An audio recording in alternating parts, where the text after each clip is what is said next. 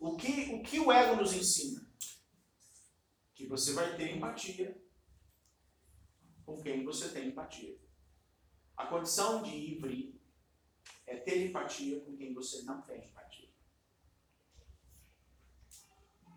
Você tem argumentos sobre tudo na vida, ou praticamente tudo.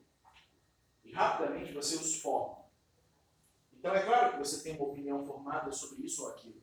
É claro que você tem uma opinião formada sobre ideologias, sobre sociedade, sobre a vida, sobre o que é justo e o que não é justo.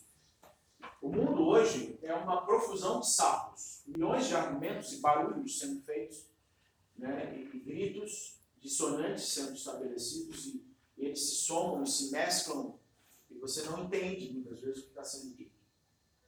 Então, se tornar livre é construir uma ponte. Uma ponte que te permite compreender aquele que pensa diferente de você.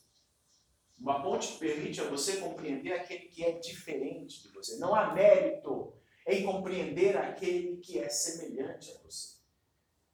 Até os estúpidos fazem isso. Não há mérito. Não se gabe do fato de você ter boas ideias sobre a vida, sobre a justiça, sobre isso, sobre aquilo, né? e você se juntar com pessoas que pensam como você. Não há mérito nenhum nisso. O mérito está na capacidade de conseguir entender aquele que pensa diferente de você.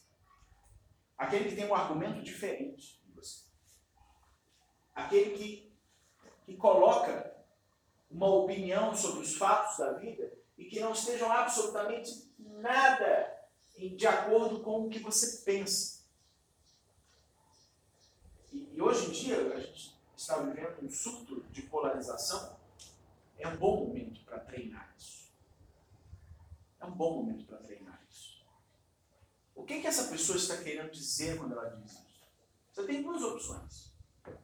A primeira, que é a opção mais natural, é esse sujeito é mau. Então, não há mais desculpa. Entre a minha vida e a vida dele, existem sapos e eu não quero esses sapos. Existem barulhos que eu não quero ouvir esse barulho, eu não quero saber o que está atrás dos sapos.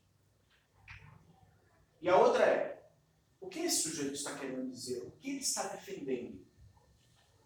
Esse é o primeiro passo. O segundo passo é um pouco mais complicado. E é nesse que o ego começa a espelhar. O que, que ele está defendendo e é justo? E é válido? E há um terceiro passo, e nessa o ego já surtou. O que, que ele está defendendo é semelhante ao que eu também estou defendendo. E essa é a chave para o equilíbrio da humanidade. Essa é a chave para o equilíbrio das relações.